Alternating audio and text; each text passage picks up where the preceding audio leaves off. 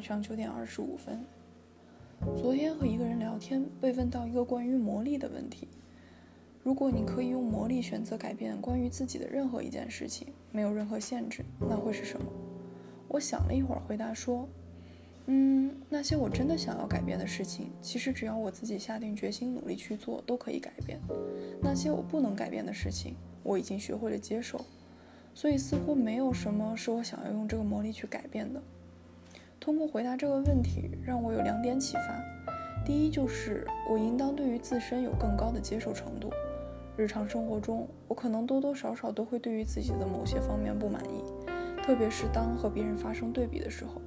比如我的身材比例不协调，我的肤质比较容易长痘，我学习的专业不够有实用性等等。这些不满会时常在不同的情境下被唤醒。都需要我自己先有一个情绪上的波动和反应，然后再用自己形成的有意识的认知去和自己的情绪和解，然后才能回归平静，继续接受自己。但是第一时间的反应始终都存在，从而通过重复而加深对自己的刻板印象。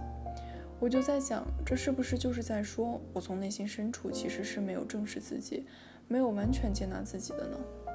还有，我是不是对于审美和有意义的人生，本身就是有狭隘的看待的呢？通过这个问题的思考，我发觉原来真的让我去用魔力改变什么的时候，我并没有什么想要去改变，因为在只有一次使用魔法的机会的时候，那些困扰我的事情，例如身材比例，是如此的微不足道，而不足以浪费掉唯一的这次机会，而我原本可以用它来做更大的改变。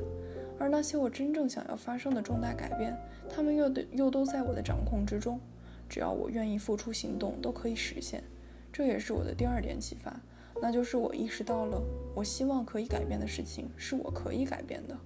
虽然是一个假设性的问题，但是我却发自内心的感到庆幸，自己不用面对这样的抉择。不管